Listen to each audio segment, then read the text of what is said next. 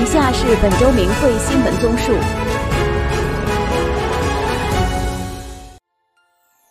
二零二三年十二月二日晚，在美国费城市中心举行了盛大的费城假日游行。这场全美独一无二的游行，庆祝冬季所有最精彩的节日，包括圣诞节、中国新年、犹太人的光明节、非裔美国人的宽扎节。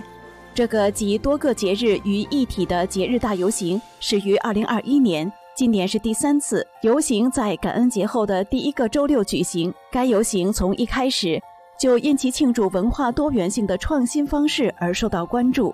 当晚的游行全程长一点四英里，是一场视觉的盛宴，融入了代表每个节日的元素。成千上万的观众聚集在游行沿线，欣赏花车、圣诞老人、军乐队、腰鼓队以及各种游行队伍充满活力的表演。代表中国传统文化，由法轮功学员组成的纽约天国乐团、腰鼓队和莲花队。共有一百多人参加，他们的服装靓丽，声势浩大，受到沿途民众的热烈欢迎。家住费城的埃里克·艾拉是一位土木工程师。我认为这法轮功方阵是今天最好的游行方阵，好的难以置信，你不能错过。艾拉补充说，他们很有文化气息，你可以了解到他们的文化背景非常有意义，你可以看到不同的文化。在一家科技公司担任分析师的珍妮尔·希尔说：“很喜欢天国乐团的服装，很特别。我想其中有深意。”在一家公司人力资源部工作的安吉拉·特罗根很高兴看到游行队伍中的法轮功队伍，感觉太好了。我喜欢他们的乐队、服装和游行的节日气氛。特罗根说：“很有文化气息。我也很喜欢腰鼓和音乐。”林辉网新西兰记者站报道：，二零二三年十二月一日至十二月三日，正值圣诞节前夕，由新西兰法轮功学员组成的腰鼓队、舞龙队、天国乐团，兵分三路，参加了北岛奥克兰三个区、汉密尔顿和周边两个城市，以及新西兰南岛的阿什波顿、蒂马鲁的八场游行，将法轮大法的美好传递给游行观众。受到了热烈的欢迎和赞赏。梅兰妮·西姆维尔和他女儿艾米，还有他孙子一起来观看游行。梅兰妮非常认同法轮大法，说：“我认为真善忍价值观对我们的孩子很重要。”他女儿艾米说：“真善忍价值观非常好，会影响我们身边的每一个人。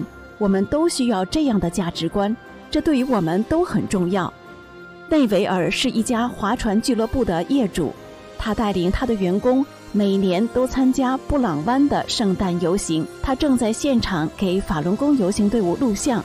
他说：“他们法轮功学员每年都来参加圣诞游行，我看着他们一年比一年壮大，太棒了。”来自南非的兰尼和他儿子在天国乐团演奏时驻足良久。他儿子听说乐团由修炼法轮大法的学员组成后，对功法非常感兴趣。他在之前也有打坐的体验，打坐能使他更好的集中精神。他记下了法轮大法的网站，询问了奥克兰的练功点，还拍下了练功点相关信息的照片。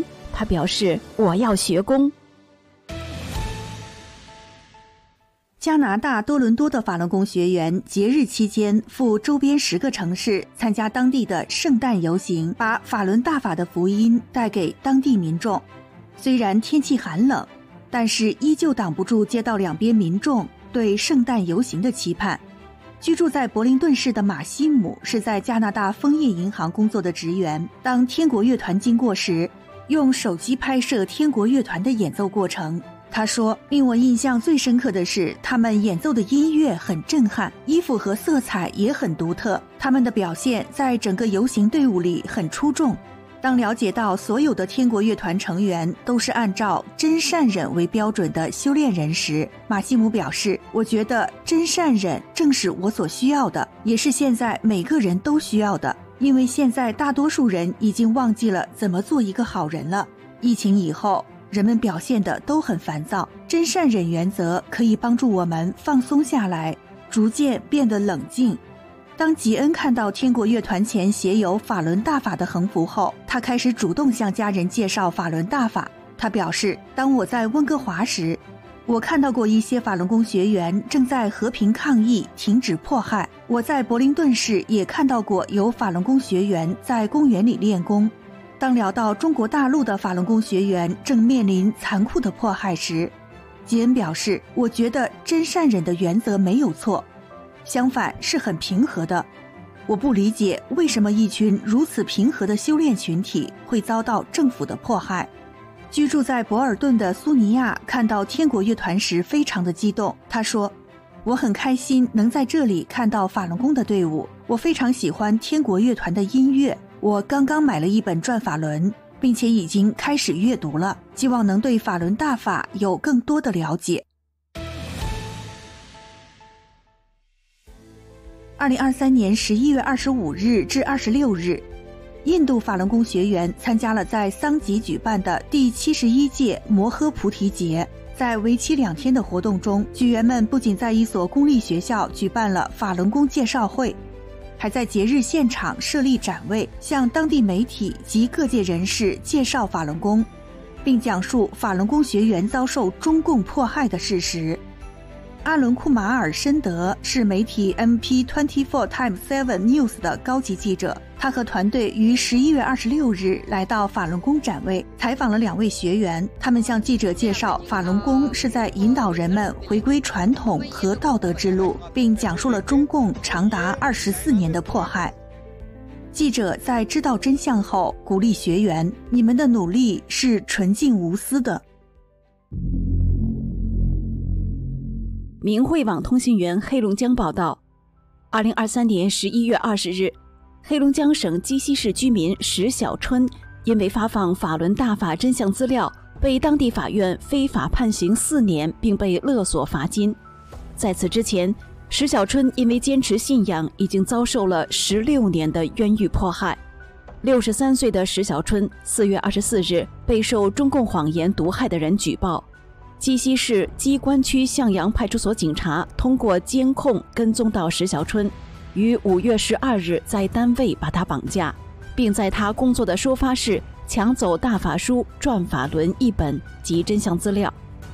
六月八日，石小春被鸡西市机关区检察院非法批捕，随后被非法起诉。十月十一日，鸡东县法院非法对石小春开庭，有六名政法委人员参加旁听。公诉人在庭上拿出所谓的犯罪证据护身符。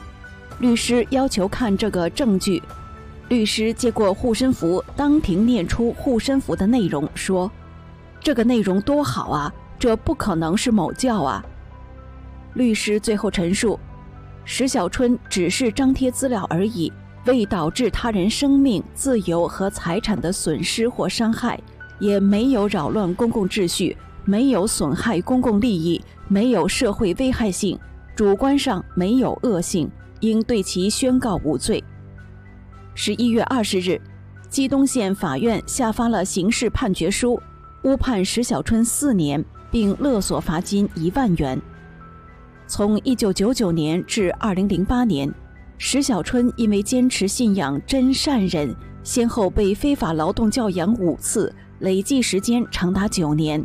二零一二年十一月。石小春遭鸡东县法院非法判刑七年，截止到牡丹江监狱迫害。